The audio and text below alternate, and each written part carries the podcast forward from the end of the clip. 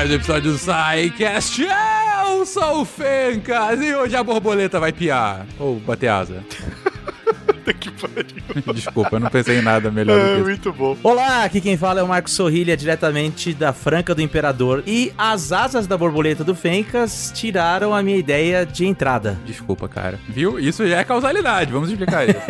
Aqui é Matheus, o professor Barbado, diretamente de São José dos Pinhais. E a minha borboleta quase encostou no botão da bomba atômica. Olha só, Will. Salve, salve, gente amiga da ciência, direto de Santa Cloroquina. Eu sou William Spengler e Ian Malcolm é o meu personagem preferido de Jurassic Park. Ótima referência. Because, because life uh, um, uh, finds a way. Você está ouvindo o SciCast, porque a ciência tem que ser divertida.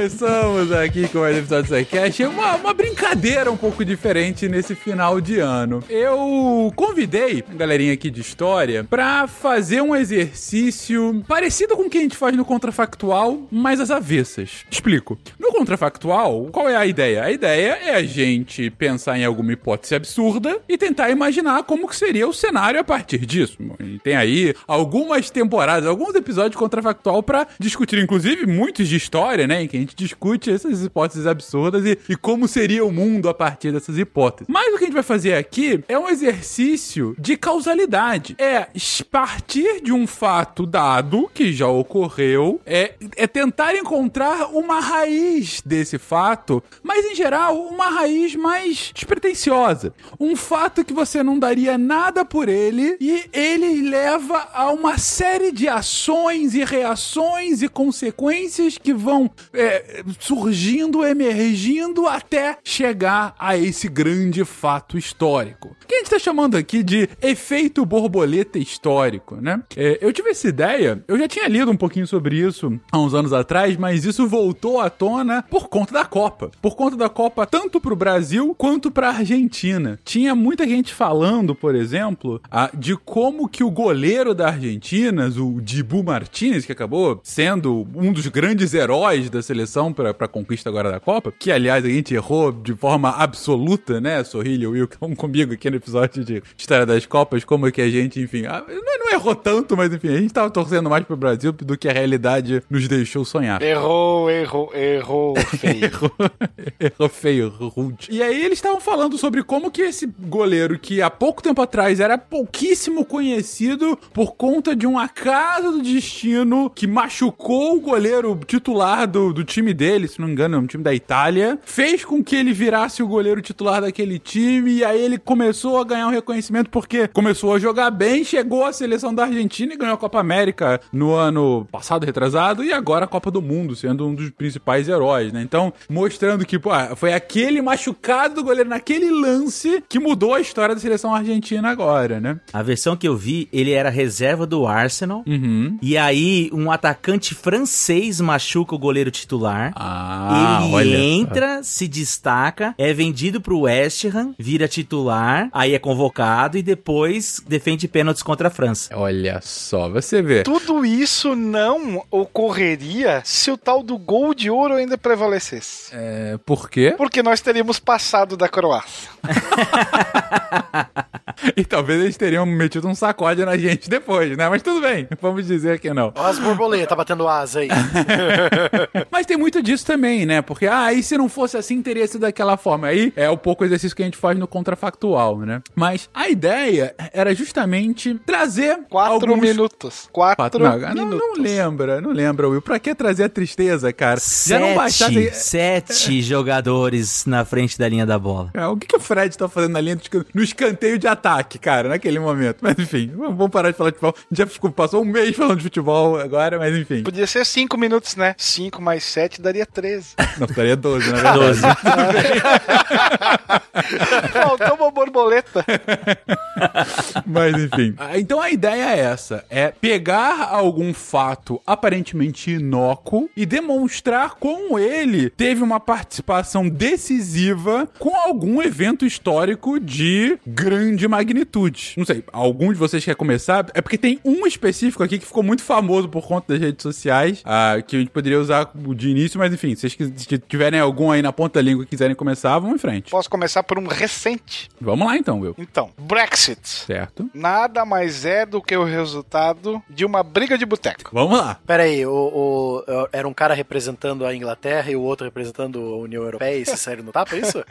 Olha, quase isso, quase isso.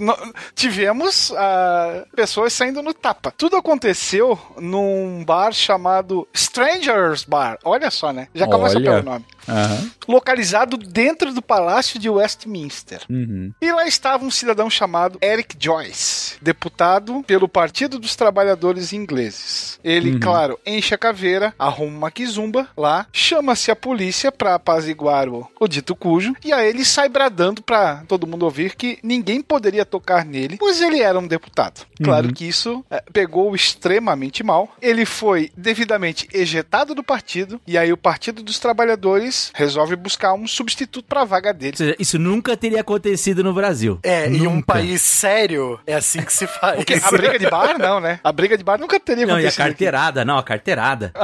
Ah, isso. é Ser verdade, punido pela claro que sim. carteirada. E aí o partido busca um substituto e o mote da, da campanha em busca do, do substituto era que qualquer financiador poderia decidir a escolha dessa nova pessoa. E aí nós tínhamos na época, era o Ed Miliband, o, o líder do Partido dos Trabalhadores. E ele fala que qualquer um que pagasse 3 libras para se juntar ao partido poderia ser escolhido como novo representante. E aí é claro que tu vai ter muita gente sendo se escalando e pagando essa, essa quantia módica, mas quem será o escolhido vai ser um cara chamado Jeremy Corbyn. E ele vai ser um dos deputados mais ativos pela campanha a favor do Brexit. Muitos dizem que ele acabou sendo decisivo para que esse, essa medida fosse tomada. Corbyn foi a grande liderança, né, do, do Brexit durante todo o processo e é um, um dos caras. É, é- foi o. é, é, foi o líder, né? O foi quem- porta-voz. Foi o O porta-voz, porta-voz sem da dúvida. Foi o porta-voz do Brexit, sem dúvida. Olha só. Que entra na história quase como um gaiato.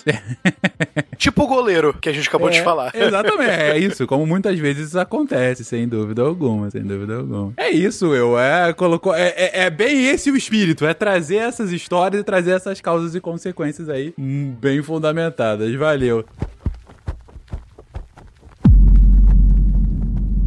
Eu posso falar a minha, Vai, uma das vai minhas. lá, vai lá, vai lá. Imagine vocês, caros ouvintes. Vamos voltar um pouco no tempo, Fencas. Eu que tenho mania de, de mexer na máquina do tempo aqui do SciCash, né? Vamos ao Vamos- Egito, Egito Antigo. Não. Não, não, um pouco mais recente. Vamos pros anos 80. Ok. Mas se tu tirar os aliens, aí quem sabe a história muda. né? Verdade, porra. É a maior borboleta que tem aí, cara. Mas enfim. 1983, meus caros. O Metallica lança o seu primeiro álbum de estúdio, gravado o Kill Them All, né? A menor temperatura do mundo registrada na história é registrado na estação de Vostok, na Antártida, com menos 87 graus centígrados. Hoje é o Winnipeg, Canadá. Exato, hoje é o Winnipeg, Canadá. Estamos é chegando. fundada a Rede Manchete, uma emissora que... A melhor, a Né? melhor das televisões. Você sabe, né, Barbado, que o, o Will tem cassetes é, gravados da rede de programação da Rede Manchete e ele assiste como se fosse a programação normal, até hoje. esse, esse é o efeito borboleta. É, esse é o efeito. Mas enfim. E em Moscou, um tenente-coronel toma seu café da manhã e vai trabalhar em um silo de mísseis soviéticos, em um bunker, bem na capital, no dia 26 de setembro de 1983.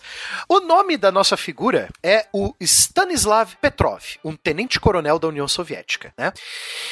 1983, além de ser essa bagunça cultural, né? TV Manchete com Metallica, quem diria que eu ia citar isso, né? É, é também um momento bem ferrenho na Guerra Fria. O governo do Ronald Reagan, do presidente dos Estados Unidos, volta com tudo, né? Com a Guerra Fria e a corrida armamentista com a União Soviética de novo, sempre fazendo pressões né, nos seus discursos que a União Soviética é o mal do mundo, os Estados Unidos têm que lutar contra ela e tal, sempre taxando é, como o império do mal, né? A União Soviética. A União Soviética tá enfiada até o pescoço com a invasão dela do Vietnã dela, que foi a guerra russo-afegã, de 79 a 89, né? Durou 10 anos. O culpado dessa, dessa guerra aí foi um cachorro. Me lembra depois de falar. Ah, vamos falar dessa. Essa aí é, outro, é outra borboleta no meio dessa borboleta meio minha dela. aqui. Guarda aí, Vamos guarda lá. aí. E teve um, um acidente umas três semanas antes do dia 20, 26 de setembro. Ainda na é, final de agosto, começo de setembro. Um avião de passageiros, um Boeing 747 sul-coreano, ele tava fazendo uma viagem de hum, do Alasca, de Anchorage, para Seul e passou por território soviético. Esse avião foi derrubado por caças soviéticos, matando 270 pessoas.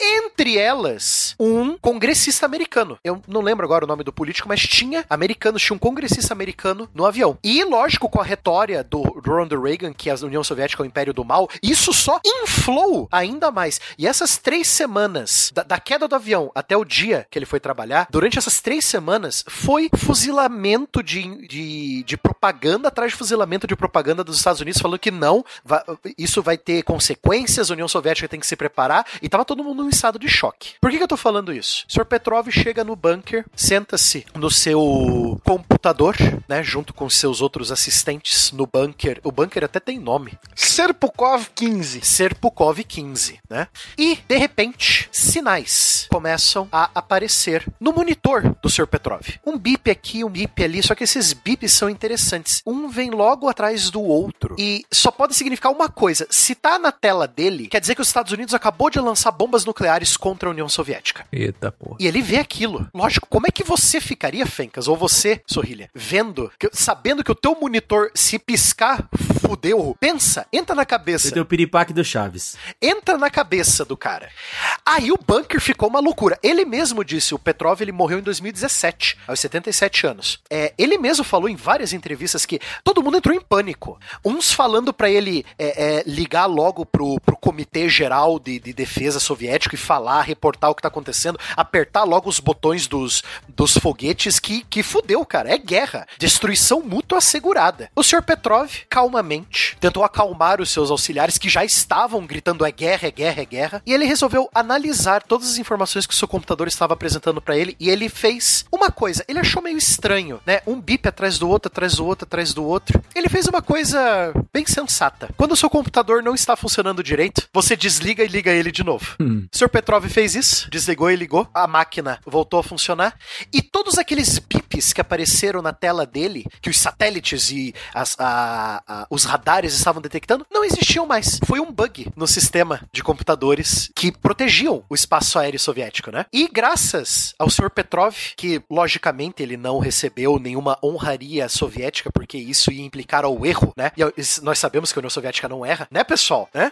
Diz o Putin que não, né? É, diz o Putin que não. Mas aí nós remontamos a série do Chernobyl, Spengler, né? Que eu sirvo a União Soviética, né? Eu só Não fiz o meu há erro trabalho. ali. Não há erro, né? Ele é vai, vai ficar pra sempre na história como um herói esquecido. Porque se não fosse ele calmo, porque o único que poderia, o único que poderia dar o aval pra mandar a mensagem pro Kremlin e falar fudeu, lança as bombas, era o Petrov. Então se ele E não detalhe, tivesse... né? Ah, O procedimento padrão era de 12 minutos pra tu retalhar, que era o tempo calculado, aproximado, que levaria um míssil interbalístico continental sair dos Estados Unidos e atingir o território russo. Então ele teria que responder dentro desses 12 minutos, que é a tal da retaliação, e aí teríamos uma guerra nuclear, provavelmente, talvez a terceira guerra mundial. Isso era pouco mais de meia-noite em Moscou na época, e domingo à tarde nos Estados Unidos. E aí você tem toda aquela situação de tensão, sabendo que você tem que agir nesse eh, lapso temporal muito curto. Exato. E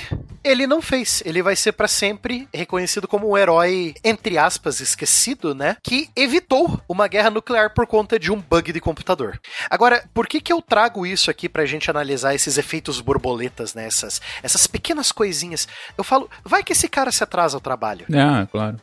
Vai que ele Vai é. que su- tem um- uma camada de neve a mais, né? Vai que, vai que é, o substituto dele não é tão calmo quanto ele, sabe? São essas coisas que acabam assustando a gente. Exagerou na vodka. Exagerou É. na vodka, né? Não, vai, vai ele, você falou, ele desligou e ligou de novo. Vai que o negócio não liga de novo depois. E a gente teve uma situação bem similar durante a crise dos mísseis de Já Cuba. existia Windows na em década de 83? né? 60. Não era o Windows, era Hammer and Sickle, o sistema operacional deles. Era o fácil.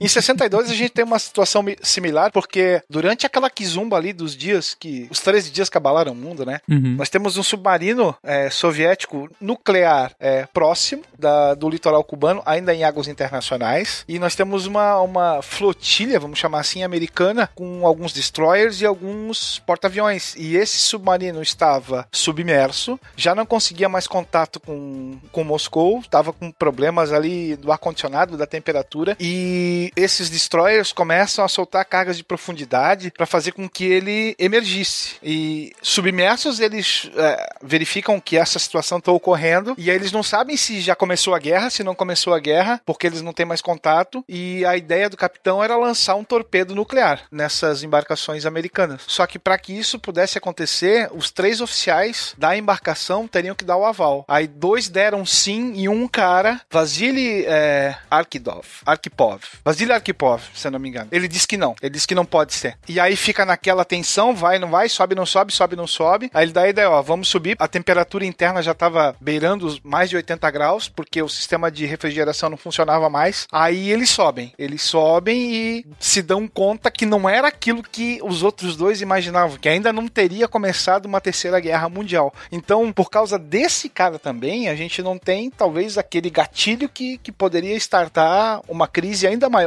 se comparado com aquela que ocorreu. Foram vários quases que a gente já passou aqui, né? É verdade. E tantos outros, talvez, que a gente mal sabe, né? E a vida dele como marinheiro tem uma série de odisseias. É, Eles, antes disso, eles estão na Groenlândia, num outro submarino. Também nuclear, o, o reator quase funde, eles têm que se virar para a coisa funcionar. É, a tripulação quase toda morre por causa da radiação. Ele vai sobreviver, ele vai morrer ainda no. Se eu não me engano, ele morre nos anos 90. Ele e o comandante escapam da radiação, pelo menos dos efeitos imediatos. Mas eles vão morrer nos anos 90, sim, ainda é, por causa dos efeitos da, da radiação desse reator que rachou, vamos dizer assim, né?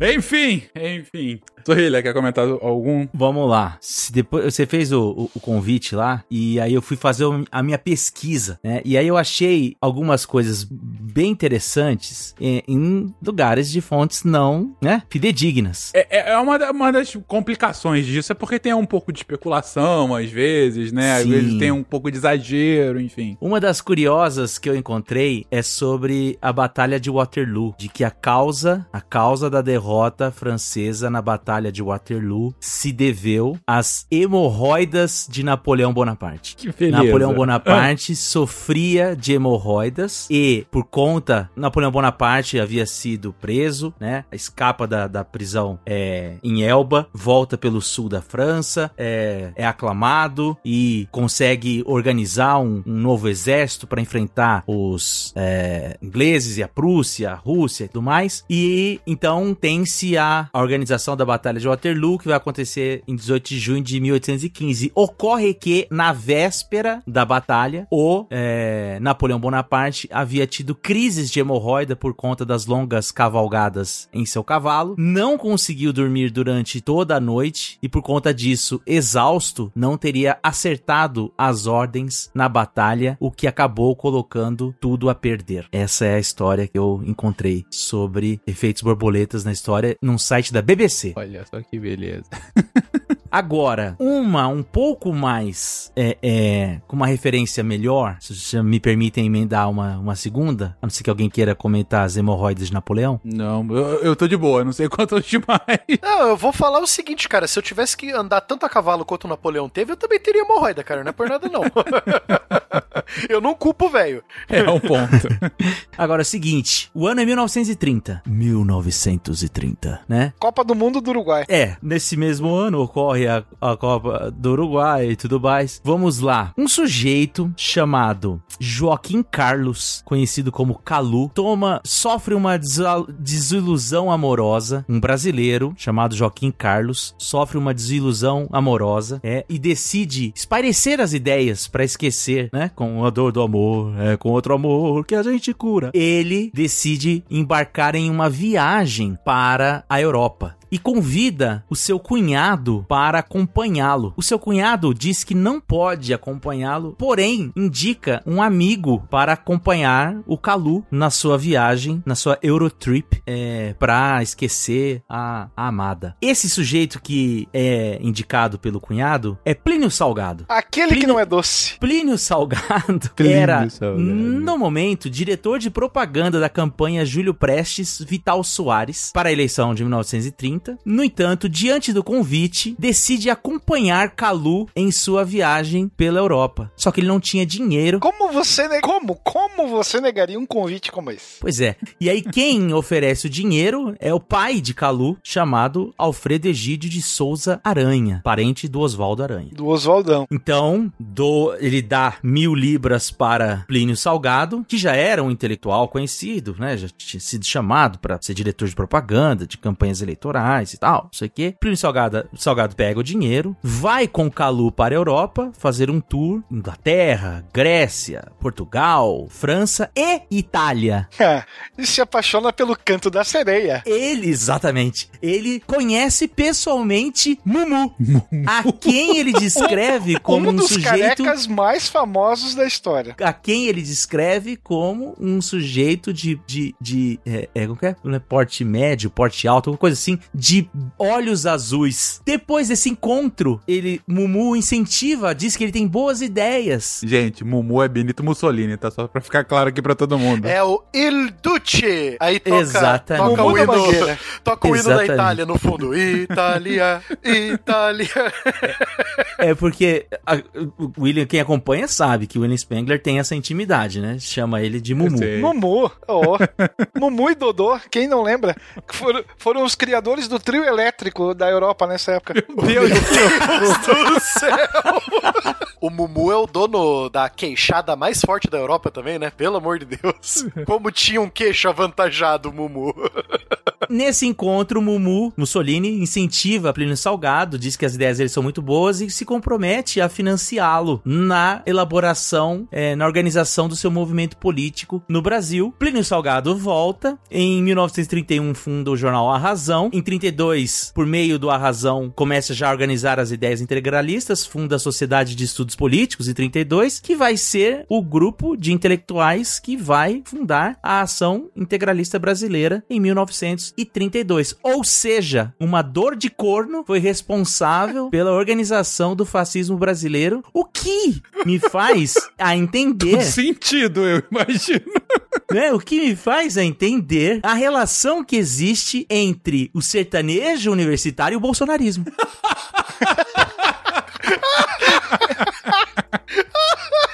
Obrigado por isso. Não chamamos eles de gado à toa. ai, ai. Essa É menos conclusão- queixo e mais cabelo, né? Meu Deus do céu. E aí, boa excelente. história? Pô, é excelente. cara. Genial, cara. Genial. Excelente.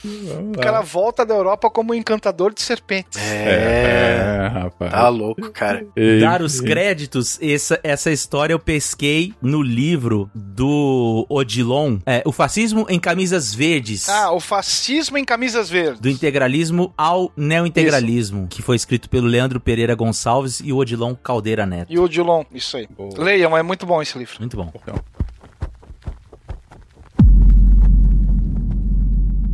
Difícil eu, eu, eu ficar no mesmo nível agora, que a história foi maravilhosa. Mas eu vou pegar uma que é muito conhecida na internet, inclusive não tem uma só referência, acabou sendo muito divulgada em, em, em redes sociais como um todo, principalmente redes sociais americanas, porque é uma história Mas a americana. fonte mais fidedigna, fidedigna, ah, lá, fidedigna atual é a rede Ent- social, não. é claro. Se, se tá na internet é verdade. Eu acredito em tudo que eu leio no Facebook e no Twitter, cara. Eu não sei quanto a vocês, mas eu acredito em tudo. Não, assim, eu não sei quem foi o primeiro a juntar os fatos, mas de fato são fatos verídicos e esse eu, eu também fui pesquisar porque eu achei tão maravilhoso. Eu falei, ah, não, isso aqui tem que ser verdade. Aí eu fui ver, não, realmente tudo batia. Então, por isso que eu, que eu compartilho aqui com vocês. É, eu vou contar pra vocês como que a série de TV Star Trek Voyager mudou a história política dos últimos 20 anos. Change we can. Vamos lá. Yeah, exatamente. Tudo começa então com Star Trek Voyager, né? Enfim, uma das diversas versões e aparições de Star Trek, né? Ah, essa em específico já estava rodando há algum tempo e em 1997 é, eles acabam colocando uma nova personagem na série, a personagem de nome Seven of Nine, ah, que, enfim, que é uma, ah, uma Borg, né? Que acaba indo parar na, na nave e tal. Tem, tem algumas modificações ao longo da série. ah, e que acaba ficando na série por quatro ou cinco anos, né? Quatro, cinco temporadas, quatro, cinco anos gravando a série, de fato. Mas o que importa pra gente nessa história é que a atriz que fazia a Seven of Nine é uma atriz chamada ah, Jerry Ryan. A Jerry Ryan era uma atriz que até começar a gravar Star Trek, é, era uma atriz nova e que só tinha aparecido em algumas séries menores, sabe? Que tem pontas, né? Ou episódios específicos de algumas séries, ou filmes mais B, assim. Ela nunca tinha explodido ainda, né? Não, não tinha ainda aparecido. Como tem muitos, né? Esses atores ah, que estão lá, mas nunca de fato vão ao, ao grande estrelato, nem ao estrelato de TV, né? Então, essa acaba sendo a primeira grande chance que a atriz tem. E ela vai muito bem, vai bem, ela ganha alguns prêmios, inclusive, e vai. A, a- a série vai sendo renovada, ela continua aparecendo, ela continua indo muito bem. E ela gravava essa série, à época, ah, em Los Angeles. Ela já morava há algum tempo em Los Angeles, mas o que importa pra gente hoje é que essa atriz era casada já há uns 7, 8 anos com um então empresário Jack Ryan, né? Jack Ryan era um cara que trabalhava na Goldman Sachs quando eles casaram, né? Aquela gigante. E, e de vez em quando ele invade países e tudo mais, o Jack Ryan. É, é o, é o homônimo do personagem fictício. É, Tá. Esse Jack Ryan, que não é, não é o, o personagem Do fictício, ele era um, um empresário, trabalhava na, na Goldman Sachs já há algum tempo.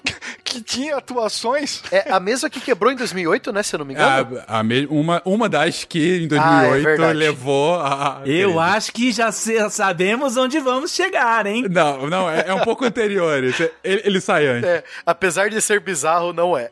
Não, é- é- ele saiu um pouco Tá. antes, mas enfim. Mas ele fez a, a- carreira dele no, no Goldman Sachs, ficou lá muito tempo. Fica então casada com, com essa atriz ao longo de quase todos os anos 90. Só que principalmente quando ela começa a gravar a série em 97, ela fica dividida entre Los Angeles e Wilnet, né? Que era onde eles moravam, no estado de Illinois, do outro lado do, do- do país, virtualmente, né? Então ela tinha que ficar várias temporadas em Los Angeles e voltava e tal. E aí, quando ao longo do tempo, 97, 98, 99, o casamento começou a dar sérios problemas entre os dois, alguns barracos, inclusive, aqui e ali, e em 99 eles se separam, né? Ele não consegue mais aguentar, ela também não consegue mais aguentar, os dois acabam se separando em 99 e até aí, enfim, é mais uma história de uma artista casada com um empresário, como acontece há muito tempo. Só que o Jack Ryan, em 2000, ele sai do Goldman Sachs. Ele vai dar aula em alguns lugares e tal, mas o que acontece é que lá para 2001, 2002, ele que era um cara que tinha uma boa, é,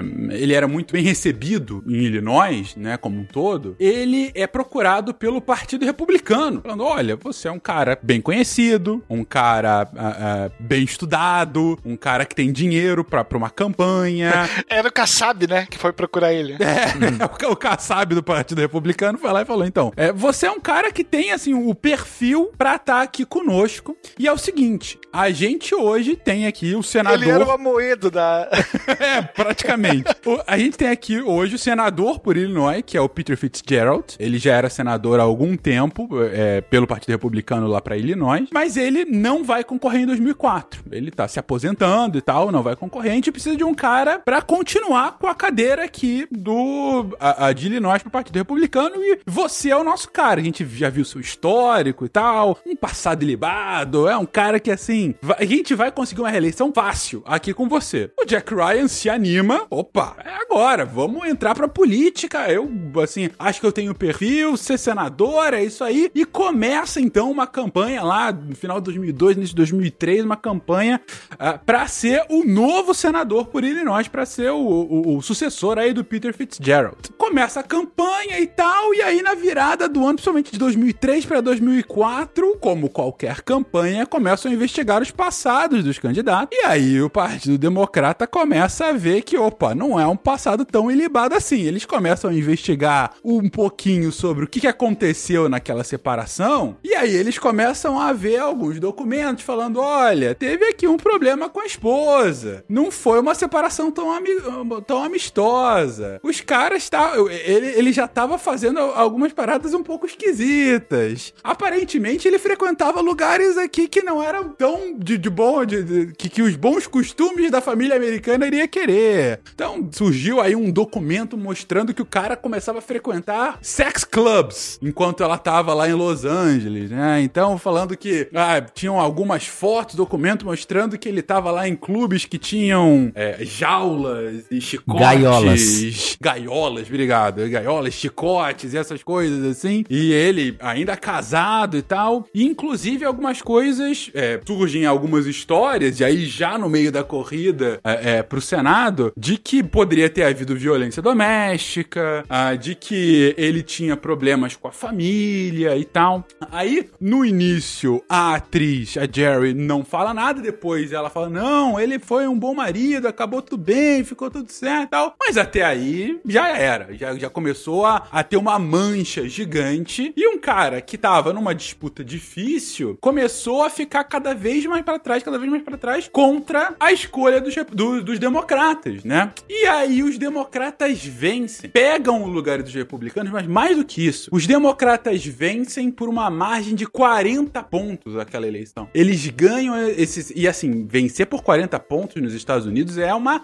é uma lavada, o que eles chamam de landslide, né? Quando você ganha assim de forma avassaladora. E quando um cara vence dessa forma, de forma avassaladora, ele inclusive ganha um status dentro do partido, né? Porque ele fala: se é um cara que tem tanto apoio ali no, no seu curral eleitoral, é um cara que talvez pode até alçar voos maiores, né? Se ele faz isso, pô, será que ele não consegue fazer coisas maiores? E quem era esse cara? Esse cara era Barack Obama. Obama é eleito em 2004 vencendo Jack Ryan. Era uma disputa hiper apertada, que tava um pouquinho o Obama na frente no início dessa, dessa disputa, mas depois que veio os escândalos, acabou, a campanha do Ryan desmanchou, e com essa vitória, o Obama acaba ganhando um prestígio gigantesco no Partido Democrata. Durante o tempo dele, já no Senado, ele vai galgando lá é, é, vários apoios, né, para uma eventual candidatura dele. Ele vai vira candidato em 2008, vence e acaba comandando os Estados Unidos por oito anos a partir disso. Então, a história que eu queria contar é como que uma atriz de Star Trek Voyager acabou sendo decisiva para os oito anos de mandato do Barack Obama. Ela e a casa de swing que ela e o marido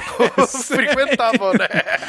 Enfim, aí fica aí pro ouvinte é, é, é, pensar um pouco. Mas enfim, e aí? Boa história, gente? Excelente. Pensou? Barack Obama não seria ninguém não fosse, né? Essa vida dupla. Do Jack Ryan, né? Barbado. Jack Ryan do com vida Jack dupla Ryan. em todos os É, tempos. Exatamente. Barbado. Imagina Alborguete narrando essa história. Ele ia falar, é uma puta Putaria,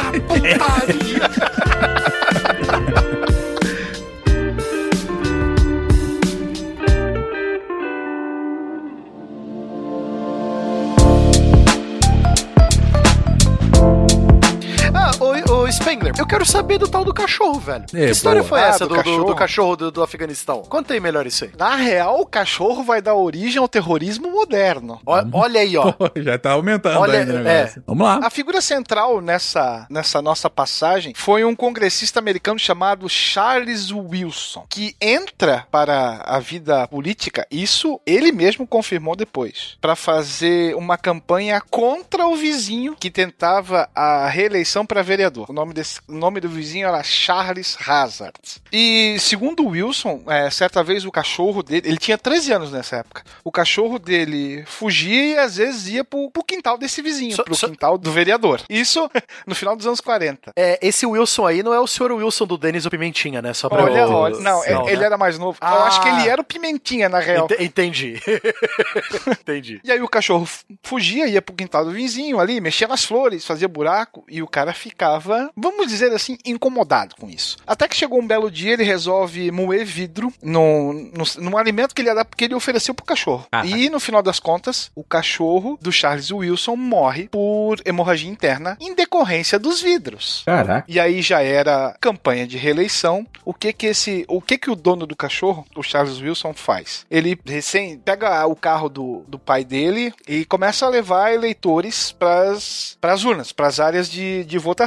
E lá ele fala que o cachorro dele foi morto pelo Charles Hazard, que era vizinho dele, que tentava a reeleição, e aí queima o filme dele de forma gigante. Resultado dessa eleição. Esse cara não se elege por 16 votos. E aí, o Wilson vai até a casa dele para dizer que os eleitores, principalmente de origem afro-americanas, não elegeram ele por causa dessa história do cachorro, mostrando para ele que ele não deveria envenenar mais cães. E aí, o Wilson diz que essa essa ocasião, esse dia foi o dia em que ele se apaixonou pela América. E aí ele entra de cabeça na política. Ele passou pela Marinha e tudo mais. É, depois, na década de 70, ele vai ser eleito para o Congresso americano como um dos representantes. E ele vai ser, talvez, a maior voz da chamada Operação Ciclone, que foi a operação secreta, organizada e feita pela CIA, na qual armamento e munição e outros equipamentos vão ser enviados para os afegãos durante o período de ocupação da União Soviética no país. Então, você vai fornecer equipamentos militares aos mujahedins, que segundo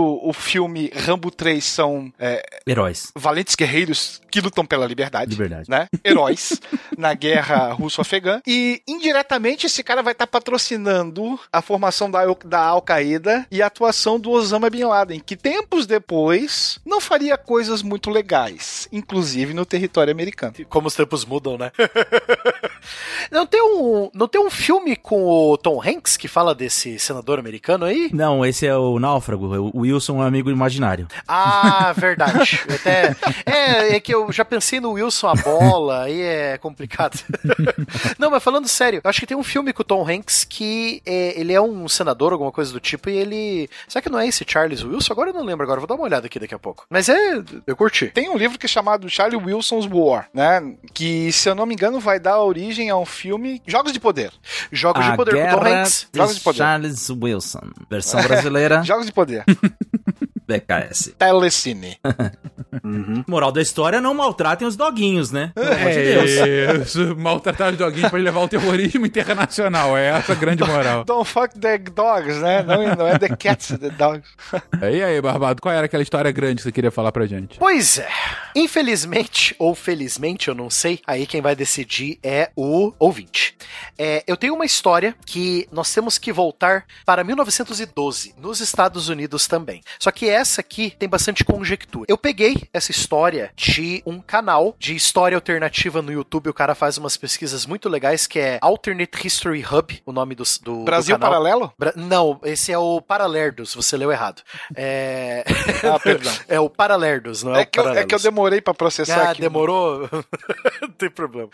É, esse Alternate History Hub, ele é um canal no YouTube que o cara faz umas. Ele faz uns cenários muito bacanas. A gente até pegou, eu pelo menos até peguei para fazer uns comentários em alguns contrafactuais baseados nos vídeos desse cara. Ele faz uns vídeos bem bacanas, eu gosto muito dele, que é o, o nome dele é Cody, né? Ele dá um título a esse vídeo que eu achei muito interessante, que é A eleição que arruinou tudo. E o que aconteceria se ela nunca tivesse acontecido. Ele se refere à eleição presidencial de 1912 nos Estados Unidos, em que três candidatos concorreram. Um foi o Theodore Roosevelt, que concorreu pelo seu próprio partido, porque ele meio que bateu de frente com os republicanos.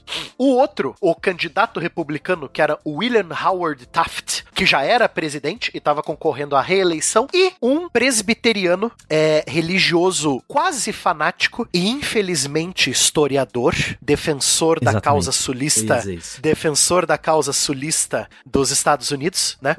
E por sinal que virou um padrinho da Ku Klux Klan, Woodrow Wilson. Outro Wilson Spengler. é, Daqueles. Só, daqueles. só para contextualizar, o Theodore Roosevelt já tinha sido presidente dos Estados Unidos e aí eles vão para as primárias. E ele vai contra o Taft. Só que as primárias não eram como hoje. A decisão era da, da, da direção do partido. Ele vence as primárias, o Theodore Roosevelt. Só que o Partido Republicano decide dar a indicação para o atual presidente, o Taft. E aí ele fica extremamente exaltado e aí ele funda o próprio partido dele, Bull Moose Party. É, É o 17? É, bom, então você tem essa concorrência dos os republicanos racham entre aqueles que apoiam o Theodore Roosevelt e aqueles que apoiam o Taft, e o Woodrow Wilson e os, e os democratas ficam felizes e serelepes e ganham a eleição. E pasmem, o Woodrow Wilson ganha a eleição com 41,8% dos votos populares, do voto popular, não do, do. Porque a gente sabe que nos Estados Unidos tem o colégio eleitoral, né, que são os 500 delegados, mas no voto popular ele ganha com 41,9%, né? Agora, por que que eu destaco tanto o Woodrow Wilson? O Woodrow Wilson tem sérios problemas. Ele nasceu é, de uma família que se mudou para o sul dos Estados Unidos uns cinco anos antes da Guerra Civil. Então, o Wilson ele foi, ele foi testemunha quando criança dos horrores da guerra. Só que, por ser de uma família muito religiosa sulista, ele tinha visões que se muita gente propaga hoje em dia essas visões e elas são né, taxadas como racistas, eu não sei porquê, né, Fencas? Mas enfim.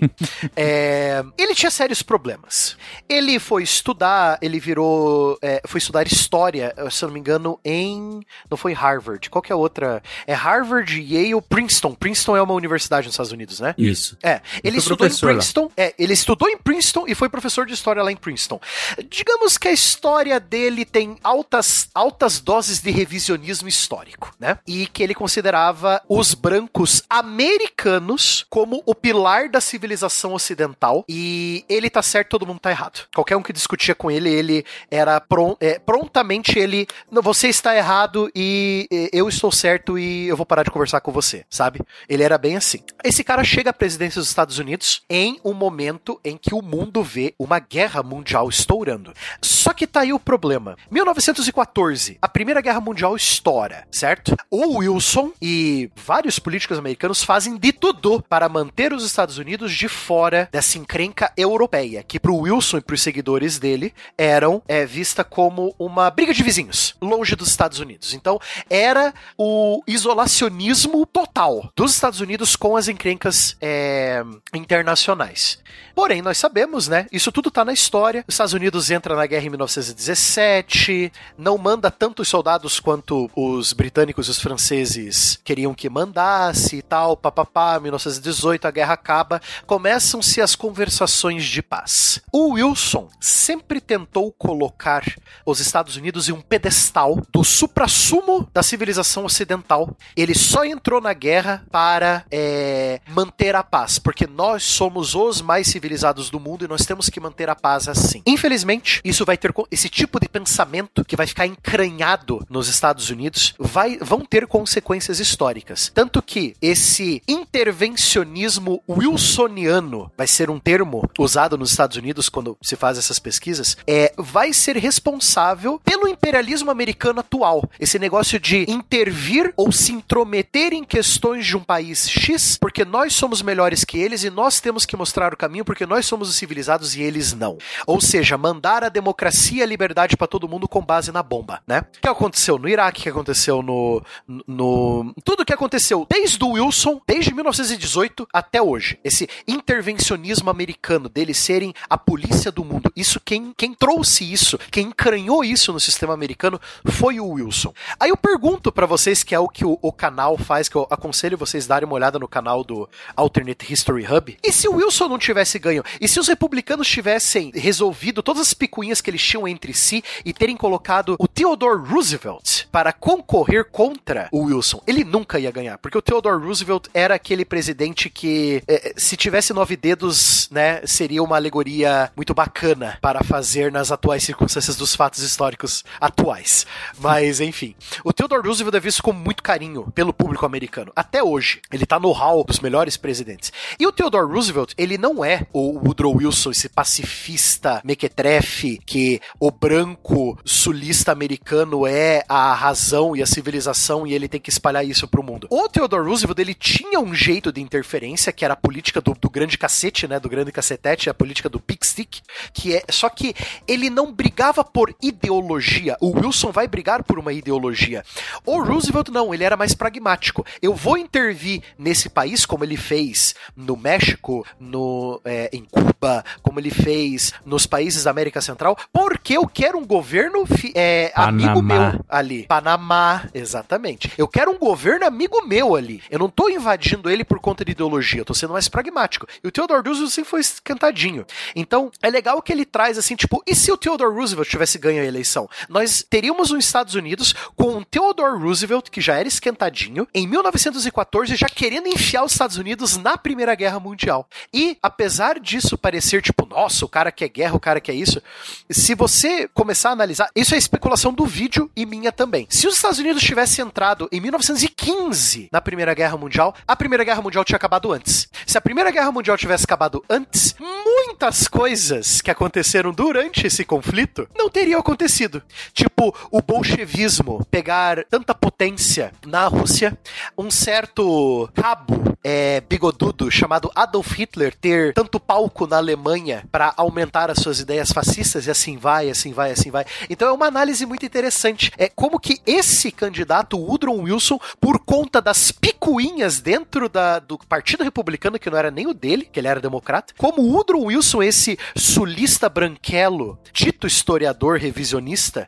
é, coloca essa ideologia de os Estados Unidos é o país ideal que está na pilastra da democracia, da liberdade do, e da civilização ocidental e ele tem que proteger essa ideia, essa ideologia. Como isso impacta hoje em dia? Lógico, o, o vídeo tem 30 minutos. Ele explica, ele e um outro amigo dele, que também é pesquisador sobre os presidentes americanos, eles explicam muito melhor do que eu aqui agora, mas só pra vocês terem o gostinho de que como uma briga entre dois candidatos republicanos deu a vitória para um democrata que fez essa ideologia, essa, esse intervencionismo wilsoniano que impregna dentro da, da política externa americana até hoje. É, de fato, o, Wilson é um cara que ajudou a moldar a história do século XX por conta da participação tardia, mas ainda participação dos Estados Unidos na Primeira Guerra, e principalmente por conta de como que ele foi o principal mentor do mundo do entre guerras, né? Ele, ele é um dos caras que é, é um dos principais entusiastas da Liga das Nações, por exemplo. Ele é um cara que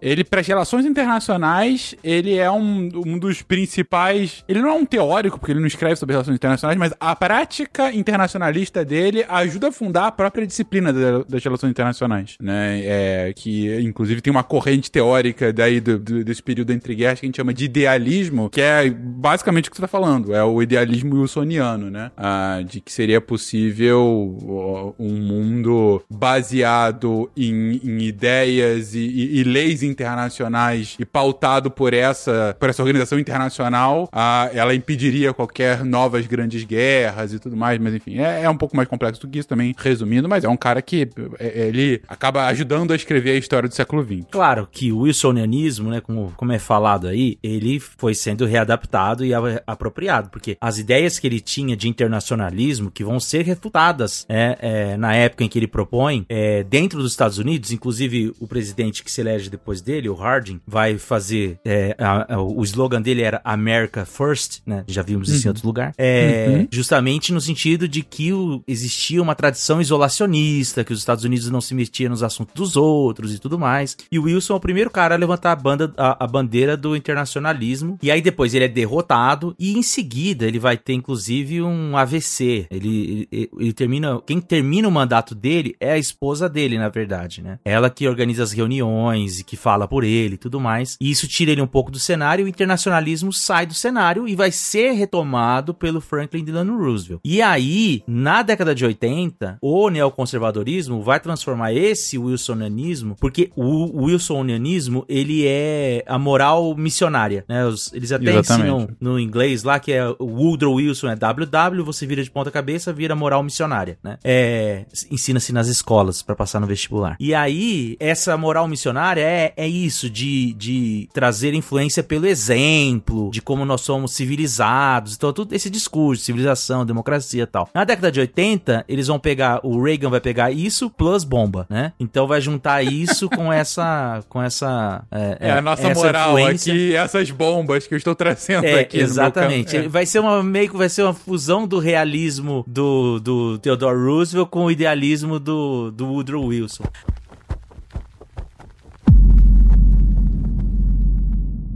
Agora, por falar em Woodrow Wilson, tem uma outra passagem do Woodrow Wilson que funciona como efeito borbo- borboleta. Tem um capítulo 2 dessa Tem, história. porque terminada a Gu- Segunda Guerra Mundial, ele apare desponta como... Tem outras ainda, mas aí seriam mais contrafactual, eu não vou entrar nessas. Uhum. Vai que essa é boa. Quando o Woodrow Wilson, é, então os, os aliados ganham a guerra, tudo mais, a Primeira Guerra Mundial, o Woodrow Wilson vai propor, né, a Liga das Nações, que depois vai virar a ONU. Então a gente deve ao, o- o Wilson o imperialismo, mas também as origens da ONU, né? É, ele vai implantar a ONU e tal, então ele é um cara que tá despontando pro, pro mundo como alguém capaz de conciliar, né, os problemas, porque a ideia dele de criar a ONU era tentar todos os esforços democráticos para que não existissem mais guerras, né? Era essa a teoria dele. Alguém com boas intenções. E aí, um jovem vietnamita Jovem. resolve escrever uma carta pra ele e entrega para o grupo comissionário dele lá, como chama o pessoal que viaja com os... É pra, pra, pra delegação do Woodrow Wilson, uma carta pedindo para que ele intervisse nas relações entre França e Vietnã. O que chama. é, é, ele escreve a carta porque ele fica maravilhado com os chamados 14 pontos do Exatamente. Presidente Wilson. Só que tem um item, especificamente o item 5, chama mais, e aí é claro que ele vai sentir. Vai ser tocado no coração. Que dizia mais ou menos assim: o item 5. Ajuste imparcial das reivindicações coloniais versus soberania própria. Uhum. E esse jovem era ninguém mais, ninguém menos do que Albert Einstein. Não, mentira. É- esse é o meme.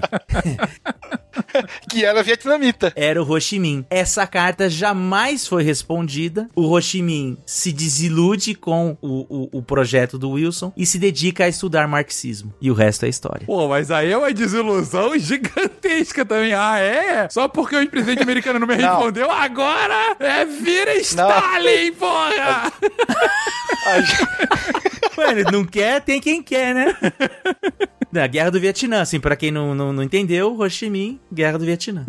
é, sim, sim, sim. Mas logo no final da Segunda Guerra Mundial, a ONU foi criada e tudo mais. O Ho Chi Minh novamente tentou levar essa ideia de defender a soberania do seu país é, como se fosse mais ou menos uma reivindicação pública perante a ONU. Claro que novamente ninguém deu ouvidos a ele. E aí nós temos uma nova negativa recebida por causa de um país eco, um Vietnã que não era soberano. E aí, alguns dizem que isso fez com que ele buscasse cada vez mais apoio. E aí a gente tem que lembrar que a Guerra Fria já está em voga, né? É, apoio no outro lado do mundo que já se desenha, que já se mais ou menos se desenhava. Ele vai se aproximar da União Soviética e logo na sequência ele vai se aproximar da China. Deixa eu contar uma que é uma um pouquinho menor, também relativamente recente, bom, mais recente do que essas, aí tem uns 40 anos. 40 anos já? Não, 30 anos. Pô, 30 e pouquinhos anos que aconteceu. É, que foi como um jornalista cansado causou a queda do Muro de Berlim. Ah, ah essa é muito boa, né? Eu, é. eu, li faz pouco tempo, achei maravilhosa a história. E não era o Pedro Pial. Ele estava lá, mas não ele... ele veio, ele veio, ele, uh, o Pedro Pial apareceu depois do fato. É, exatamente. Ele só falou, então, o clima está ficando tenso entre os brothers. entre os brothers. Hey, entre os brother. brothers do leste e do oeste aqui, né? Então, é o seguinte, gente, bom, Muro de Berlim, enfim, né? vocês, vocês ouvintes sábios sabem bem, lembram bem, enfim, aquele muro que separava Berlim entre a Alemanha Oriental e a Alemanha Ocidental. A gente tá aqui uh, num momento já no, no, final dos anos 80, a gente tá falando aqui de 89, né? Uh, ao longo, na verdade, de todo o final dos anos 80 já tinham várias manifestações, principalmente na Alemanha Oriental, né? Contrário ao muro, contrário a, enfim, a, a, ao, ao, governo a, comunista, a, própria União Soviética, né? Enfim, uma, por mais liberdade e tudo mais. Então já tava uma panela de pressão, né? Cada vez maior na Alemanha Oriental. E claro que por conta disso, os governantes eram trocados, eram, enfim, e estavam um pouco sem saber o que fazer, porque é, é complicado, né? É claro que é, é a vida dos caras, eles ganham para isso, eles foram, quiseram ser isso, mas é uma pressão gigantesca, né? Imagina ter, ter pô, manifestação todo dia contra o que você acredita ou contra o seu trabalho e tal. Então tem, aumenta a tensão, né? E aí, um jornalista, é, que acabou sendo um jornalista que era da Alemanha Oriental, é, já era um jornalista que já tinha alguma experiência, mas ele era novo no partido, pelo menos era novo na função dele de porta-voz do governo, né? O nome dele era Gunter Schabowski. Schabowski. Eu não, realmente não vou saber como se pronuncia o sobrenome v. dele. Schabowski. É v, Schabowski. Então é isso aí. Gunter Schabowski. É, ele era então o porta-voz do governo naquele momento e ele acabou chegando, ele num, num período à noite, assim, é, recebeu um comunicado do partido para ser feito em cadeia nacional, né? E aí eles estavam, eles pararam a programação para que ele pudesse fazer o comunicado, só que o cara tava, tipo, meio que no meio da, da confusão ali, no meio da rua e tal. Tinha acabado de receber o briefing, né, sobre o que, que ele tinha que falar. Ele recebeu e era para ele falar imediatamente. E era um briefing grande, tinha vários pontos que ele tinha que falar, e ele mal tinha tempo para ler, interpretar e falar isso para todo mundo, né? Ah, e o cara tinha acabado de viajar, ele tinha acabado de chegar no lugar onde ele tava, tava cansado e tal. Então, ele recebeu o negócio cansado, todo mundo vai, fala e tal. E aí ele, assim, bateu o olho, começou a ler e tal, tudo mais, e aí disse: Ó, o comunicado, não foi assim que ele falou, claro, mas o comunicado que eu queria fazer é que, a partir de agora, o governo autoriza com que os cidadãos da Alemanha Oriental tenham liberdade para cruzar a fronteira, para cruzar a muralha pro outro lado. Isso ao vivo na TV. Então ele falou isso tal, meio que aos trancos e barrancos, gaguejando um pouquinho e tal. E aí um repórter que tava perto foi lá e perguntou para ele: "E quando que começa isso?" E ele não tinha lido o resto do papel. Ele não tinha lido que no resto do papel falando que tinha uma série de regras que tinham que ser feitas, que as pessoas iam tinha ter que pedir permissão, pedir permissão né? antes de ir. Tinha que ter o passaporte. Tinha que ter um passaporte. Tinha toda uma burocracia que era o resto do documento tava falando sobre essa burocracia. Então assim, a partir de agora isso vai ser feito mediante essa burocracia. E ele só leu a primeira parte, primeira parte. E aí o jornalista pergunta: "E quando que isso vai acontecer? E quando que isso acontece? Quando que isso começa, né?" E aí ele vai E a resposta dele, né? Já é. É, foi praticamente isso. Ele fala: "Olha, pelo que eu saiba, a partir de agora." E acabou. Quando ele fala isso, os cidadãos da Alemanha Ocidental, de Berlim Oriental, ouvem e saem ensandecidos para a muralha, para o muro de Berlim, querendo atravessar o outro lado. E aí fica uma confusão gigante de um monte de gente falando: agora eu quero, eu posso. E os guardas da fronteira falam: não, mas tem que ter visto, não, mas o, o cara acabou de falar na TV, eu quero passar, eu quero passar. E aí aquela panela de pressão que já tava lá cozinhando há tanto, tanto tempo, simplesmente explode. As pessoas começam a pular o muro, começam a depredar o muro, vem to toda aquela manifestação, o muro vai abaixo e a história. E, e- e é, e é decretado nesse momento mais ou menos o, o início do fim do século XX, quando cai o muro de Berlim e cai por conta de um jornalista cansado, Gunter Schabowski, perdão. E depois ainda tem o show do David Hasselhoff, não esqueça. Por quê? O que, que ele faz? Ele faz um show na virada do ano. Esse cara, ele era famoso já do seriado Super Máquina, né? Depois Sim, do Baywatch. sim, sim. Mas ele era assim, é a figura perfeita do American Way. E ele canta uma música no show dele que era dos anos 70, mas que não tinha feito sucesso. Mas que foi o grande hino depois, né? Da, desse movimento todo. Que ela fala: é, I've been looking for freedom. I've been looking for freedom. O editor vai botar aí. E I've been looking so long. E aí ele Bota não, deixa essa versão do Will.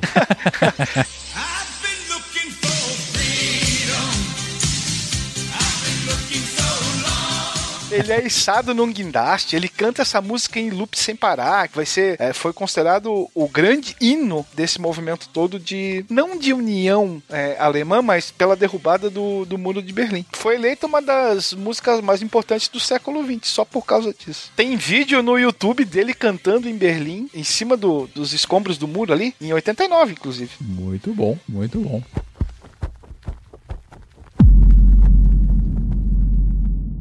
Bom, eu vou mencionar uma aqui. Eu, eu, eu encontrei mais duas. É, uma, eu achei que o cara deu uma bela viajada, mas é legal. E a outra foi a que eu mais encontrei. Adoramos viagens, Sorrilha.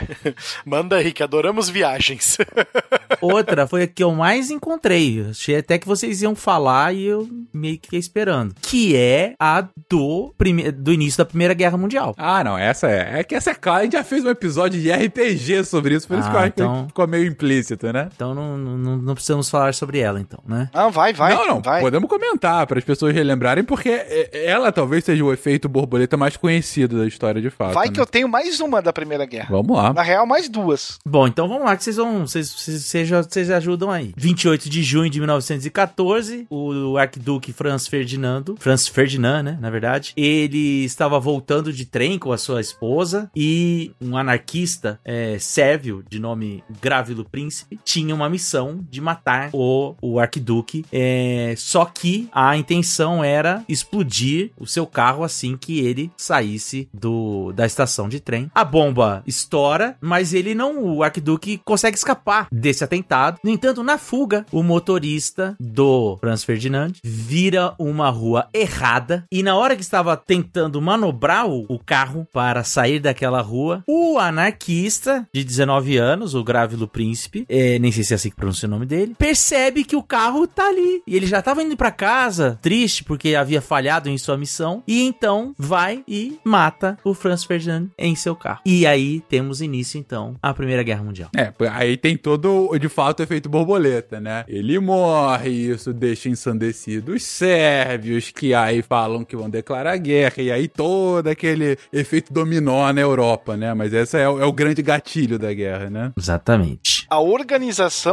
terrorista chamada Mão, Negra. Ah, Cara, essa talvez seja o melhor grupo, nome de grupo terrorista da Cara, história, né? É, é nível Senhor dos Anéis, cara. É maravilhoso, sabe? parece Uruk-hai, né? algo- É, Exatamente. tipo, cara, eu, eu, eu no meu mundo, no meu mundo de RPG D&D, cara, que eu criei pros meus amigos, eu vou colocar uma organização chamada Mão, Mão Negra, cara. Puta que pariu, cara. É muito bom. É, Espetacular.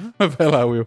Ela estabelece um plano de atentado ao longo do trajeto, porque ele vai até Sarajevo para fazer uma visita protocolar. E aí espalhou-se os agentes ao longo do trajeto. E cada um tinha um- uma ação a realizar. É, um deles vai jogar uma granada, a granada vai pegar no capô do carro, vai saltar por sobre ele e vai explodir no carro é, imediatamente anterior. Outros vão ser capturados, alguns vão tentar é, se suicidar porque falharam na sua missão e não vão conseguir e tudo mais. Mas, mas o Franz Ferdinand, ele não ouve os recados claros da providência, dizendo: amigo, fique em casa. Casa, vai pra casa. Porque al- nesses, a, a comitiva dele passa a sofrer o atentado e alguns são feridos e vão até e são hospitalizados. E ele muda o trajeto porque ele vai que ele quer ir até o hospital verificar como estão esses feridos. E é nesse ponto que o cara, que o motorista é, não analisa o mapa e entra numa rua, na contramão da rua. E aí ele vai dar de cara com o Gravilo que tava numa padaria Exatamente, afogando sanduíche. suas mágoas numa xícara de café e aí ele vê aquela aquele literalmente um ataque de oportunidade. E ele mata não só ele, mas também mata a sua mulher. Parece aquela- aquelas histórias assim que não tem como você fugir do. Sabe quando o cara volta no tempo e aí as coisas vão acontecendo e vai pra dar errado do jeito que tinha que ter dado? Não parece isso? Caraca. Uhum. Eu gosto muito daquela frase. É, eu, eu, eu particularmente acho bonitinho a- o último filme, A Máquina do Tempo, sabe? É, é- ele é um filme de 2006, 2007, que a máquina é meio steampunk, assim, sabe? Que ele, a máquina não sai do lugar, ela só vai girando e o cara vê o tempo passando ao, ao redor dele. Não sei se vocês viram esse é a filme. máquina do H.G. Wells. H- do, do H.G. Wells, isso mesmo. É a última Mas, se eu adaptação. não me engano, é com o Guy Pearce o filme. É, é com o Guy Pearce, exatamente. O Guy Pearce é o cara que inventa a máquina. Enfim, é, eu acho interessante uma frase que ele fala que o, o Suhili me fez lembrar. Porque ele volta no tempo pra salvar a namorada dele, que é morta durante um assalto. Só que ela morre de novo. Aí ele volta de novo, ela morre de novo de um jeito diferente. Ela, é, é, ele volta de novo e ela tenta salvar ela uma quarta vez e ela morre de novo. Então ele, ele tá no, no hospital e ele fala pro amigo dele, tipo, completamente desacreditado, que ele fala, não importa o que eu faça, eu vou eu volto mil vezes e eu vou ver ela morrendo de mil, mil maneiras diferentes, né? Então é um negócio é, é interessante, né? Essa, essa ideia do... Tem coisa que é pra acontecer. É, exatamente. É verdade. Mas você sabe que hum, o gatilho da Primeira Guerra, na real, não foi esse. Tem um efeito borboleta anterior a isso. Vamos lá. Que ficou conhecido como o incidente Mayerling. Como é que se sucede isso? Nós temos um pacto suicida no ano de 1889 entre o herdeiro Rodolfo da Áustria e a sua amante. E esse pacto suicida vai catalisar uma série de eventos que aí sim levarão ao assassinato do arquiduque Franz Ferdinand e o início da Primeira Guerra. Então, era para ser uma manhã comum e tranquila no dia 30 de janeiro de 1889 quando o Loschek, que era criado do arquiduque Rodolfo de Habsburgo, príncipe herdeiro do Império Austro-Húngaro, foi encarregado de acordar o, o herdeiro para realizar a sua caçada matinal. E aí, na região de Mayerling, mais ou menos 25 quilômetros de Viena. Ele bate na porta, ninguém atende, ele aguarda, ele tinha dormido com uma das suas amantes, a baronesa Maria Vetsera, e ele estranha. Aí ele não ia arrombar a porta assim. Então ele vai até é, o companheiro de caça dele, o conde Royos, e eles ficam debatendo o que deve ser feito, o que não deve, e aí concordam em assumir a responsabilidade por arrombar a porta do nobre. E aí, quando ele chega, eles encontram a cena que acabaria marcando principalmente o Império dos Habsburgo. Rodolfo, com então 30 anos, estava morto e ao seu lado, o corpo da amante, de apenas 17 anos, também estava sem vida e com uma marca de tiro na cabeça. Ele era o único filho varão do Francisco José I da Áustria, o que automaticamente fazia dele o herdeiro, o herdeiro do, do trono do Império Austro-Húngaro. Morte ali, além de chocar a corte da época, vai fazer com que inúmeras teorias é, conspiratórias acabem aparecendo para tentar explicar o ocorrido e para tentar é, encobrir essa hipótese mais aceita. Que os dois fizeram um pacto suicida e deram cabo à sua própria vida. Então, ele mata ela e se mata na sequência. É, e por que que isso vai alterar o curso da história, né? Primeiro que ele não tinha um herdeiro homem, ele só tinha filhas e a filha faz com que essa linha de sucessão seja interrompida. E aí, o próximo da vez acaba sendo o irmão, né? O seu tio, que seria o arquiduque Carlos Luiz, irmão do Francisco José, e ele abre mão em favor do seu filho. Aí sim entra Francisco Ferdinando, que vai acabar bancando o Safo que Sifo lá em Sarajevo.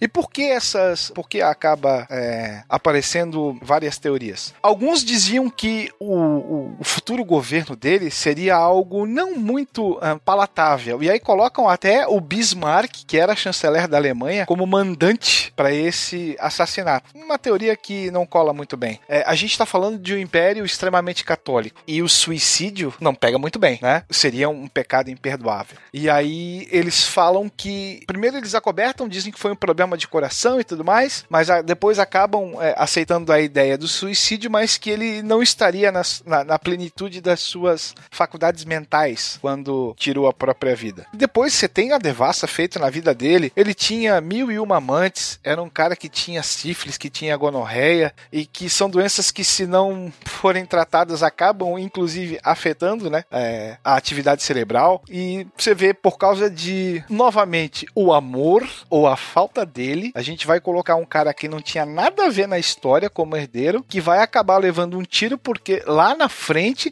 porque o motorista errou o caminho.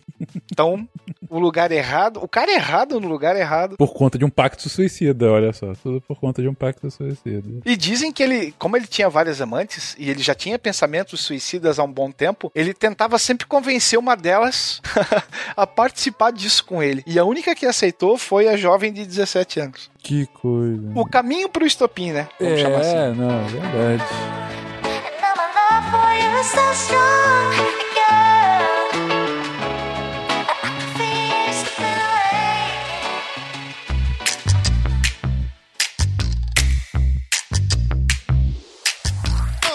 Falar de alguma bizarra, porém divertida, Sorrilha? É, não, eu achei é meio viajada. É que assim. Viajada. Vamos lá. O autor chama Alex Winneberg. Ele mora na Filadélfia, segundo o Quora, que é onde eu achei essa história. Ele vai contar a história. Pra ele é o maior efeito borboleta da história, segundo ele. Uhum. 1171. Meu Deus do céu. nas estepes da Sibéria. Cara, essa é tão velha quanto, quanto as que eu conto. Bora lá, que eu tô curioso agora. Alguns tártaros decidem envenenar o chefe de um clã local. Nada que não fosse comum, coisas como essa acontecem o tempo todo nas estepes da Sibéria. No entanto, isso fez com que a família do chefe do clã local tivesse que viver na pobreza e despertasse em seu filho um desejo de vingança. Esse Vingança. filho de vingança. Esse filho era ninguém mais, ninguém menos do que Albert, Albert Einstein. Einstein. Não, brincadeira. Esse filho Raimundo Nonato. era Temujin e sua ambição era então controlar as planícies da Mongólia, que lhe deram o nome de Gengis Khan, o líder de todos os mongóis. Então, a morte do pai do, a morte de um chefe local fez com que sua família ficasse amíngua, o filho com, com, sabe, com desejo de vingança, e a partir daí, ele e seus guerreiros assumiram os territórios da China, da Pérsia, da Coreia, da Ásia Central, do Iraque e da Rússia, matando cerca de 10% de toda a população humana da Terra naquele período no decorrer da conquista. E repovoando boa parte dela, né? Porque metade da população é descendente indireta dele, né? Então, isso só por só já seria um efeito borboleta, mas nosso querido Alex Winenberg continua. Por conta da expansão do Império Mongol, os turcos tiveram que se deslocar para a Anatólia, que tem um clima na região muito semelhante ao da Ásia Central, mas é muito mais valiosa devido às costas do Mar Negro e do Mar Mediterrâneo. Nessa região, é, um reino governado pela casa de Osman assume a Anatólia e o que vai e o que resta do Império Bizantino em 1453, tornando-se o Império Otomano. Então, sem a conquista da, de Gengis Khan, os turcos não teriam migrado para a Anatólia e não teria nascido então o Império Otomano em 1453, o que, segundo o nosso autor, vai provocar um controle do Mar Mediterrâneo por parte dos árabes, que obriga a Europa a buscar novas rotas comerciais, entre elas Portugal, fazendo ah, o contorno da, enfim, né, da, da África, e a Espanha partindo para o oeste, descobrindo um novo continente. Então, segundo o nosso autor, Gengis Khan é responsável pelo descobrimento da América. Ele continua, mas eu vou parar aqui. Vasco da Gama, a sua fama assim se fez. É. a- o, o resumo dele é assim: a morte de um homem da tribo mongol local motivou seus fi- seu filho a estabelecer um grande império cujo legado deslocou os turcos para formar os otomanos, o enfraquecimento da China, a criação da Rússia e a descoberta das Américas e o poder da Europa nos séculos seguintes, tá bom? Coisa, hein? Tá, não quero Pois mais é. que isso não, tá ótimo. É, é, resumo da história: não matem um pai de família. Pois é, cara. É bem isso. Muito menos se ele veio da Sibéria, né? Muito menos se o filho se chamar Temujin. Temujin, exatamente. Albert Einstein. Albert Einstein. Eu tenho uma que não é com Albert Einstein, mas é com Isaac Newton. Ah, vai lá. Vamos lá? Então, na verdade, é um efeito borboleta duplo, que Duplo acaba carpado. levando o duplo carpado. É como o que Isaac Newton tem a ver com o comunismo na China. Ó, vamos lá. Olha só, vamos lá. A história começa antes do Newton, na verdade. Começa ah, um pouco com a, a pre- com a primeira revolução industrial na Inglaterra é, e, com, enfim, com todo o movimento fabril, né, as indústrias sendo ah, iniciadas, né, ainda indústrias bem primitivas e tal, mas mais do que isso, com todo o movimento de urbanização da Inglaterra naquele momento, que leva, né, a, um êxodo rural muito impressionante, as cidades que eram minúsculas começam a crescer, é o primeiro país que você tem uma população que vai ficando cada vez mais urbanizado, isso ainda século XVII, né, século XVII, XVIII, você tem o início de uma urbanização inglesa, e por conta disso é o primeiro momento da história em que é uma urbanização de várias cidades, assim, né, ao longo do país vai acontecendo, você não tem um planejamento urbano, porque o próprio conceito de cidade era um negócio ainda muito arcaico, eram vilas grandes, né, quando acontecia. Você tinha algumas exceções aqui, com mais de um milhão de pessoas aqui e ali, mas em geral cidades eram vilas grandes. Então, quando você tem o início da, da, da urbanização eh, na Inglaterra, junto com o- a expansão desse conceito mais fabril, você tem ah, vários problemas eh, decorrentes dessa urbanização e um deles é disponibilidade hídrica. Você tem muita gente num lugar apertado consumindo água e de repente a fonte de água não é o suficiente para essas pessoas. Não só isso, a fonte de água começa, as fontes dessa água começam a ficar mais é, é, desgastadas, tanto pelo consumo como pela própria poluição. A, a própria atividade industrial faz com que essa água fique mais suja, né? E de repente as pessoas que têm acesso à água têm acesso a uma água cada vez mais suja, com um odor, com gosto e tal. E algumas pessoas começam a beber água e começam a passar mal e tal. E aí, uma das soluções é beber algo, é, é, é, bebidas destiladas, né? Então você, ao invés de beber al- algo diretamente, a água diretamente, você tenta usar o álcool, né? Pra de alguma forma evitar o, o- o contágio ou pra mascarar um pouquinho aquele cheiro, né?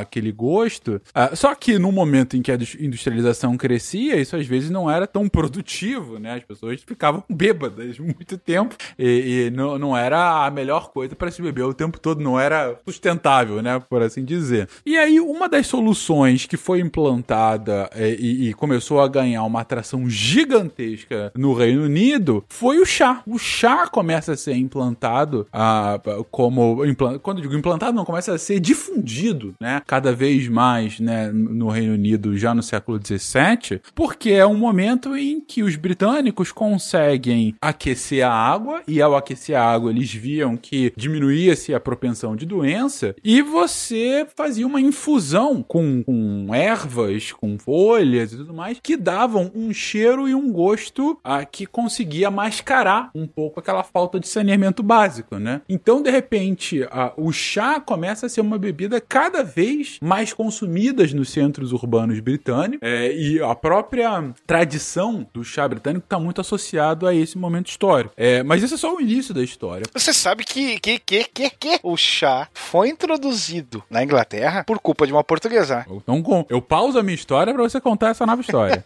Dona Catarina de Bragança é a responsável, que era filha de Dom João IV, que casa com o rei inglês Carlos II, lá no finalzinho do, do século XVII, que depois vai ganhar. Né? É, Portugal foi um dos primeiros países europeus a importar o chá. Uhum. O chá chega em Portugal mais ou menos 1580, né? ainda que em, em pequenas quantidades, mas Catarina de Bragança era uma adepta da bebida. E junto com o seu enxoval fazia parte uma caixa de chá. E aí reza a lenda que quando ela foi a- ao encontro do noivo, é, ela levou as folhas de chá na bagagem e dizia lá que eram ervas aromáticas, né? Transporte de ervas aromáticas, que abreviados seria T-E-A-T em inglês, né? Que seria a tradução para a palavra chá. E aí, ao beber o chá, ao fazer uso do chá, a Catarina de Bragança acabou por influenciar os outros, especialmente as mulheres da corte, e que depois fizeram que, já no final do século XVII, toda a aristocracia inglesa já era devota da bebida. E ainda segundo, ah, existem alguns que comentam que a origem do bairro Queens em Nova York é em homenagem a ela, a Catarina de Bragança. Nossa, que coisa.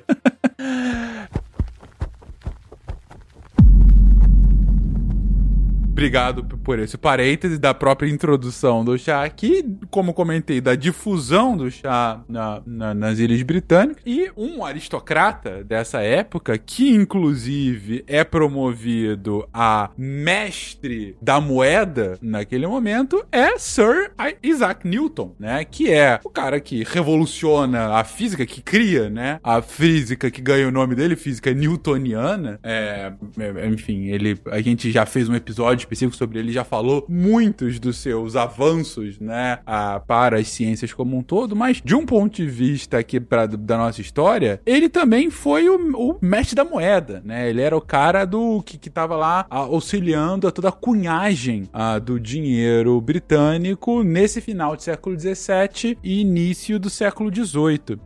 E uma das primeiras ações dele durante esse, eh, esse seu, seu posto né, no governo britânico é a introdução do padrão ouro-prata. Né? Então, o que, que é isso? Ah, ele viu que eh, era. Naquele momento, a economia britânica era uma economia lastreada em ouro. Né? Então, o, o- quanto maior a quantidade de ouro que um governo tinha, a economia britânica não, a economia global, né? A economia global, eu digo, da Europa, era, é uma- eram economias lastreadas em ouro, né? Você, então, quanto mais ouro, quanto mais metais um país acumulava, mais riqueza ele tinha, né? E só que era um momento em que você estava aumentando o comércio internacional e ele então acaba fazendo uma, uma taxa de câmbio entre a- o valor do ouro e o valor da prata de tal forma que ele mantém o ouro como lastro da moeda britânica e ele usa a prata britânica como uma forma, como uma moeda de exportação, né? Como uma moeda de exportação e importação do, do governo. Então, o que, que isso quer dizer na prática é sempre que o governo britânico comprava é, bens de outros países, ele pagava em prata, né? Ele pagava em prata, pagava em prata,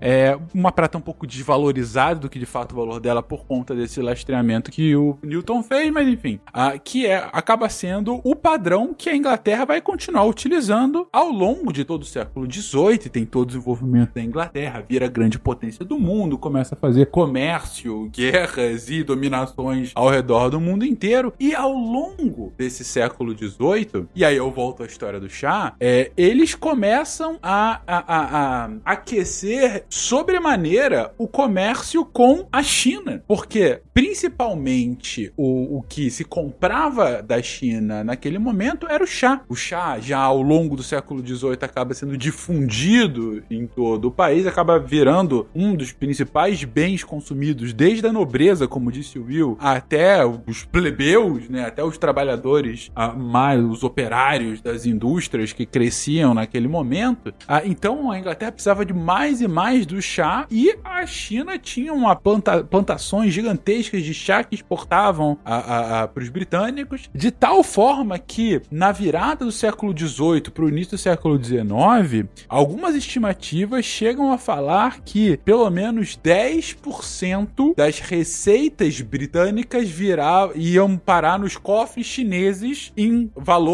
a partir de- de- dessa prata. Então, o governo ele conseguia comprar essa uma quantidade tão absurda de chá para abastecer a população britânica que é, era um fluxo gigantesco de prata que ia para a China naquele momento. E os chineses, a- até então uma potência imperial, né, ali no leste asiático, eles falam que é, compra- é, nós vendemos em nosso chá e a gente vai vender só vai receber em prata. A gente não recebe mais em nada, a gente só vai. Eles têm uma exclusividade é, é, para comprar, é, para para vender qualquer chá para os britânicos para receber aquela prata e, e assim é feito durante vários anos. Só que chega um momento que a própria balança comercial britânica começa a ficar um pouco desequilibrada por conta desse influxo tão grande que vai quase que exclusivamente para a China naquele momento, que os britânicos tentam negociar outros tratados com a China para que o comércio pudesse ser feito partir de outros bens, não só a prata. Porque não que eles estivessem ficando sem a prata, mas estava ficando muito caro para os britânicos comprar a quantidade de chá que eles compravam somente com prata. É, E os chineses dizem não, dizem não, dizem não, dizem não, até que eles começam a fechar, falar, ok, se não tem prata, não tem comércio. E os britânicos, então, acabam é, vendo outros caminhos de reabrir aquele comércio com a China e ver-se que, de fato, eles podiam,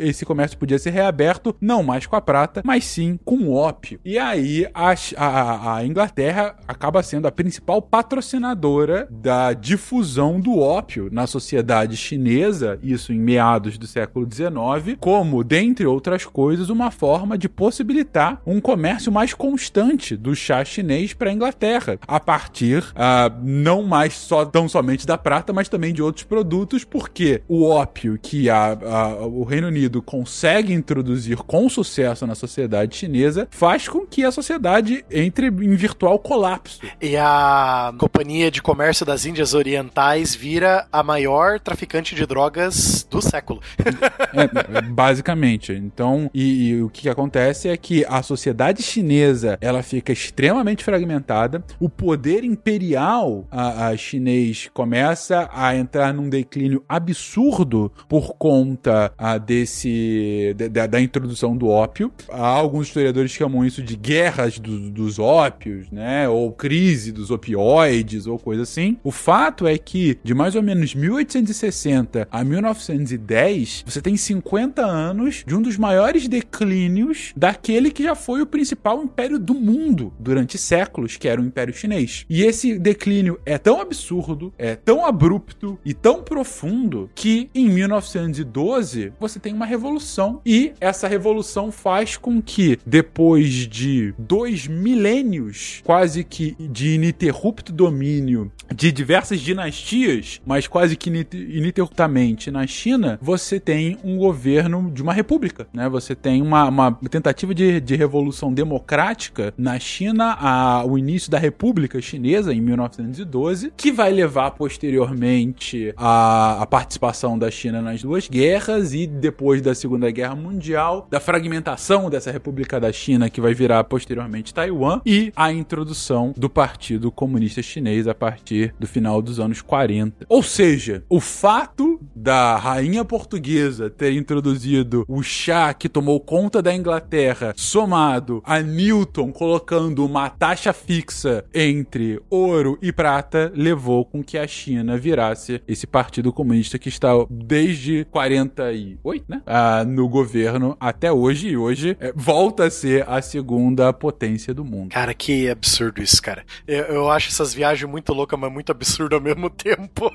Mas eu digo mais. Olha só. O chá também é responsável pela Revolução Americana. E não tô nem falando do episódio do Boston Tea Party. Por quê, então? Mas, não, vai ficar muito gigante, eu só vou contar rapidinho. Vai ser assim: saiu uma, uma pesquisa recente mostrando que o crescimento populacional na Inglaterra do século XVIII está associado ao consumo de chá, porque as pessoas passaram a tomar água já fervida, então ficaram menos suscetíveis à doença, passaram a morrer menos, e aí você tem um boom populacional que leva as pessoas a migrar para as colônias da América. E esse crescimento popula- populacional das colônias, cerca de um milhão de pessoas, assim, em tempo muito curto de, de tempo, né? Um espaço muito curto de tempo, leva às buscas pelos territórios a oeste das colônias, o que leva às guerras com os indígenas, que resulta na Guerra dos Sete Anos, que é o, o- digamos assim, o, o- o grande marco que vai levar à independência dos Estados Unidos. É, Você o chá, vê só. o chá não, O o chá não chá- tá de o brincadeira chá não. mudando- E vocês aí caçoando, caçoando do Dom João VI, né?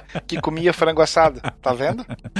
O chá mudando o mundo, é isso aí. Aliás, tem uma dica de leitura pro final de ano. Dica de leitura pro final do ano, assim, daquelas leituras que. A História do Mundo em Seis Copos. Se não me engano, é isso o nome. Já viram esse, esse livro? Já ouvi falar, nunca li, mas já ouvi falar. Então. Co- Como é. que é o nome? História do Mundo em, Em seis, copos? copos. É. Nunca ouvi falar. O cara vai contar uma história, assim, é bem bem de curiosidade mesmo, assim, não é? Não tem nenhuma pesquisa aprofundada. E deve ter tido essa ideia e vendeu pra uma editora. Que ele falou assim: dá pra você contar a história do mundo em seis bebidas. Então a primeira é a cerveja, que vai falar sobre a sedimentação das pessoas, né? Ele vai falar assim, basicamente as pessoas se tor- a, a, a humanidade se tornou sedentária pra fazer cerveja. Aí o segundo é o vinho, que é então o Império Romano, o vinho, não sei o quê. A terceira bebida é a vodka, porque você começa a expansão marítima e a, a vodka, o rum, né? Começa a expansão marítima e aí Os destilados como um todo, né? é, o destilado, porque o vinho começa a estragar, né, no alto mar, Uhum. não sei o quê. Então você precisa de uma bebida assim. A quarta é o chá, né, que representa esse momento que o Fencas narrou aí. Uhum. A quinta é o café, que aí tem a ver com a Revolução Francesa, né, aquelas faculdades de um centavo que as pessoas paravam pra escutar os, os grandes filósofos contando tal, as ideias. E a última, a bebida da globalização, que é a Coca-Cola. Ah, é uma boa ideia, né? Pode não ser uma pesquisa boa, mas a ideia do cara é boa. É, excelente. Não, a boa ideia, a boa ideia é outra bebida. É. Faltou a principal.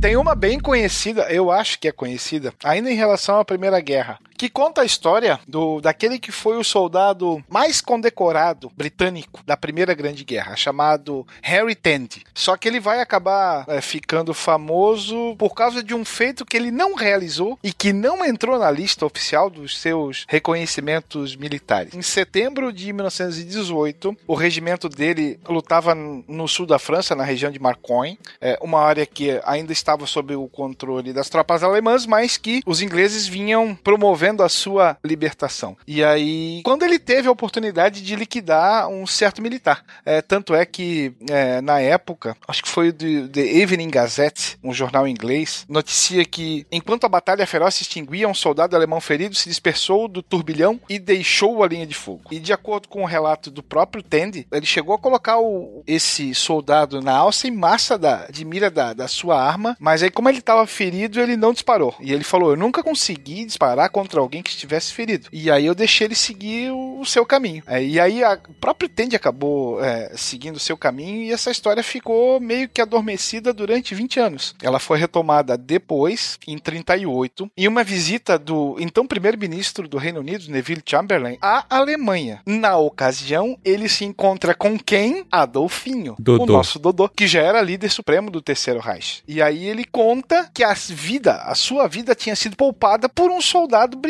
E aí o Chamberlain acha curiosa essa história e mais tarde é, isso foi contado pro Tandy. E aí ao juntar essas peças, dizem que não existiu dúvida nenhuma. Concluiu-se que o alemão poupado naquela manhã de setembro de 1918 era ninguém menos que o cabo Hitler. E aí, claro, desde quando essa, essa história foi contada, muita gente acabou dizendo que era lenda urbana e tudo mais, mas que ele teria sido evacuado antes. Outros dizem que seria uma própria é, propaganda, um mito criado pelo Hitler e pela, e pela máquina de, de propaganda de, de guerra dele, dizendo que ah, é, o invencível, né? É, o cara que é o predestinado e tudo mais.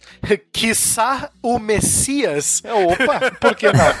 Né? E aí ele tinha, o, o Chamberlain é, nota isso porque ele tinha um quadro pintando é, mais ou menos esse, esse acontecimento no, numa das residências dele, e aí ele fica curioso e pergunta, ele fala, ah não, porque nessa época aqui eu poderia ter sido morto pelo fogo britânico e fui poupado e tudo mais. É, e aí o cara acaba entrando pela história como aquele misericordioso que indiretamente acabou concorrendo para a existência da Segunda Guerra e para a existência do Holocausto. Tanta história falando de voltar ao tempo para matar Hitler quando era criança, aí o cara teve a chance e não viu. Exatamente. É basicamente isso. É aquele. É, é aquela típica. é, qual que é a frase? Que o caminho para o inferno está pavimentado por boas intenções, né? Exatamente. Basicamente. Que- quem que fa... Eu não lembro quem falou isso. Ah, de Foi boa o- intenção o inferno tá cheio. Essa, essa é, a, É. a, a máxima. Clarice. Clarice Lispector, exatamente. Não, não, não, não. Albert Einstein. Albert. Orvalho. Orvalho de cavalo. Não, esse não, pelo amor de Deus. Teve uma outra que eu, que, eu, que eu tropei aí, que era isso, assim,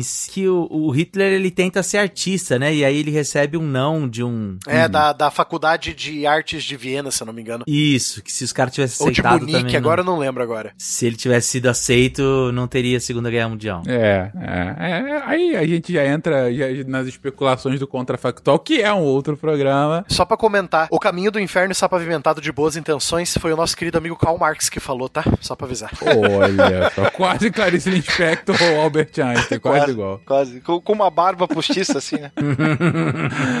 Fala aí então da Revolução Cubana e a gente fecha com essa, Will. Bom, quando a Revolução Cubana derrubou Fulgêncio Batista lá em 59, a relação entre o Fidel Castro e os nossos amigos sobrinhos do tio Sam não era das piores. Então, logo de cara, os Estados Unidos reconheceram o novo governo, né? E aí Fidel Castro é chamado de ele se auto-intitula primeiro-ministro, né? É, empossado. E aí a revolução se dá em janeiro, em abril ele faz uma visita nos Estados Unidos, a convite de uma sociedade de, de jornalistas. Vá lá, cumpre todo o protocolo. Colocou flores no túmulo do George Washington. Disse que comeu um cachorro quente lá no estádio dos Yankees, né, em Nova York. E aí ele se encontra com o então vice-presidente americano Richard Nixon. Só que é, aqui ele já vinha sendo criticado por parte de alguns senadores porque é, ele teria ordenado a execução é, de aliados de Fulgêncio Batista que tinham um certo apoio dos Estados Unidos. E aí a gente já vive aqui a Guerra Fria, chamam ele de um agente comunista. E aí nós temos o momento chave. Ike Batista é o responsável. Ike Batista não.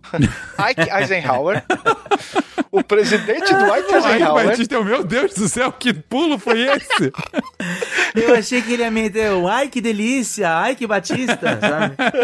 Ah, Ike Batista. É, não recebe ele. Ele esnoba a presença do Castro e vai jogar golfe. Isso deixa o Castro fulo e ele promove uma série de ah, discursos disputados pela audiência do- e entrevistas coletivas também. E aí ele deixa claro que não seria subserviente aos Estados Unidos ou ao Ocidente, coisa assim. E aí, no final das contas, a viagem fica um negócio meio dúbio, né? Tem desconfiança de, de ambas as partes. Logo na sequência, nós temos a lei de reforma agrária sendo feita na, em Cuba, onde 40% da terra arável era estrangeira e agora passa a ser nacionalizada. Claro que isso coloca uma pulga ainda maior atrás da orelha. Só que até então a gente não tem a presença dos russos como interessados aí. Isso vai se dar principalmente em fevereiro de 60, quando o vice-presidente soviético começa a trocar figurinhas e começa a promover uma aproximação cada vez maior e os primeiros acordos são firmados. E aí todo esse cenário faz com que os Estados Unidos passem a aprovar uma série de medidas que vão ser chamadas de medidas anti-Castro, que é o início do chamado embargo. Então, limitam a compra de açúcar produzido, eh, suspendem a exportação de petróleo e a União Soviética vê nessa situação algo muito interessante a ela que seria apoiar um país americano para que ele desenvolvesse ideias e, e, sei lá, praticasse, né, ideias socialistas. E aí, a acordo firmado entre a ilha e a União Soviética, você tem um endurecimento ainda maior dos embargos, sendo inclusive patrocinados pelo nosso Ike Eisenhower. Cara, eu acho que o que vocês.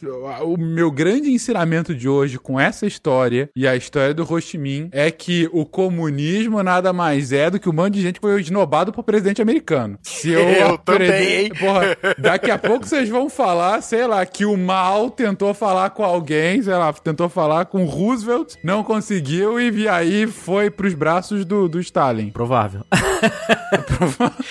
Não, mas o, o Chiang Kai-shek gostava de fazer negócios com o Stalin. Na verdade, o Chiang Kai-shek preferia receber armas e equipamento do Stalin do que dos britânicos e dos americanos que só colocavam a China pra escanteio durante a Segunda Guerra Mundial.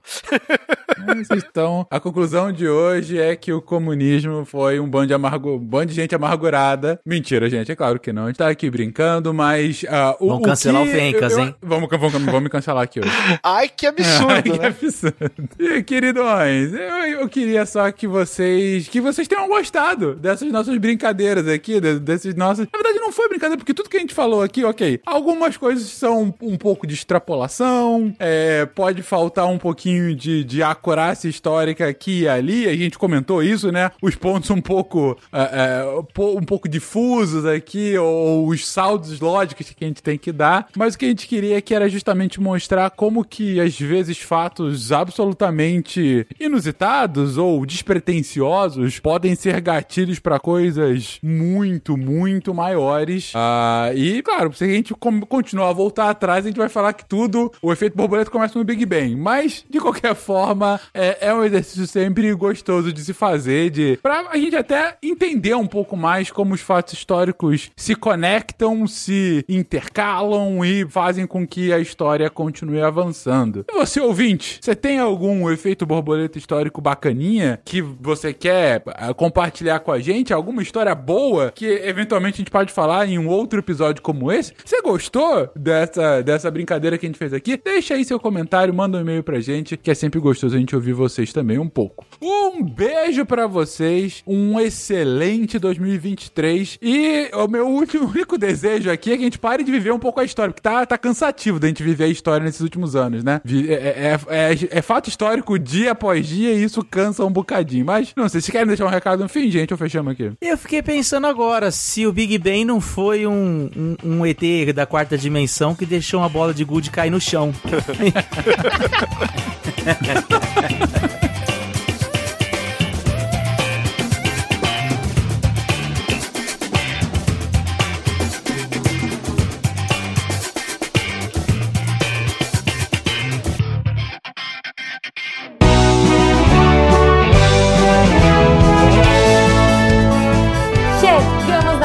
recadinhos do SciCast. Eu sou a Jujuba, passando aqui só para avisar que se você ouvinte quiser ajudar o projeto a continuar divulgando ciência de forma divertida, você pode através do PicPay, Padrim ou Patreon. Além do SciCast, você ajuda a manter outros projetos da casa e a manter o site também, com a nossa produção diária de textos incríveis. Caso você ainda não tenha visto, a gente editou o patronato para esse ano. Temos novidades bem legais esperando por vocês. Os nossos lindos patronos que apoiam e amam o projeto tanto quanto a gente. Os links vão estar aí no post. Fora isso, se você quiser entrar em contato com a gente para dúvidas, sugestões ou, enfim, recadinhos quaisquer, é só mandar e-mail para contato@sicast.com.br. Por hoje é só e eu encontro vocês na semana que vem.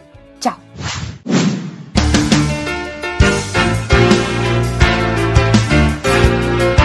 Atenção para o informe semanal dos textos da última semana do ano. Isso aí, encerrando o ano. E a gente começa esse fim de ano com o texto do Marcel Leal: Inovação não é inventar problemas. Em que ele vai fazer um verdadeiro desabafo, uma crítica sobre o, o como as pessoas veem inovação, né, o senso comum sobre inova- inovação, até trazendo algumas citações interessantes para problematizar. E na quarta-feira, um texto do Francisco Serafini, o famoso Chico lá da OPEX, e que ele vai usar o One Piece de novo para explorar a engenharia de materiais no texto Katanás, materiais e métodos que cortam até o aço. E nesse texto ele vai responder uma pergunta, né? É possível realmente cortar o aço? A gente viu no One Piece o Zoro, né, faz isso. Será que dá? Como será que a gente chega, né, né, numa espada que conseguiria fazer isso? Ele vai trazer engenharia de materiais para responder essas perguntas. E fechando a semana, não só a semana, mas o ano, na sexta-feira, dia 30 de dezembro, o Antônio Lucas vai trazer o texto E esse 2022, hein? Um eterno EC. Já que esse ano foi o ano que acho que a gente mais se perguntou sobre o IC, né? E se fosse diferente, se não fosse assim? Então vamos lá para refletir junto com o Antônio Lucas. Aproveita e entra lá em www.deviante.com.br, entra nos textos, deixa aquele comentário maroto para interagir com os re- redatores, né? Mandar um feliz ano novo para eles. E eu, eu sou André Trapani e deixo aqui o meu feliz dia arbitrário em que a gente comemora a volta da Terra em torno do Sol. Falou, gente! Se a ciência não for divertida, tem alguma coisa errada. Tem que ser divertida. A coisa mais divertida que tem é a ciência.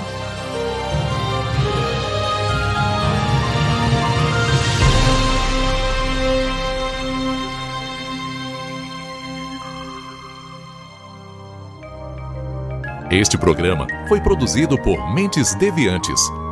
deviante.com.br Este programa foi editado por Tapcast. Edições e Produções de Podcast.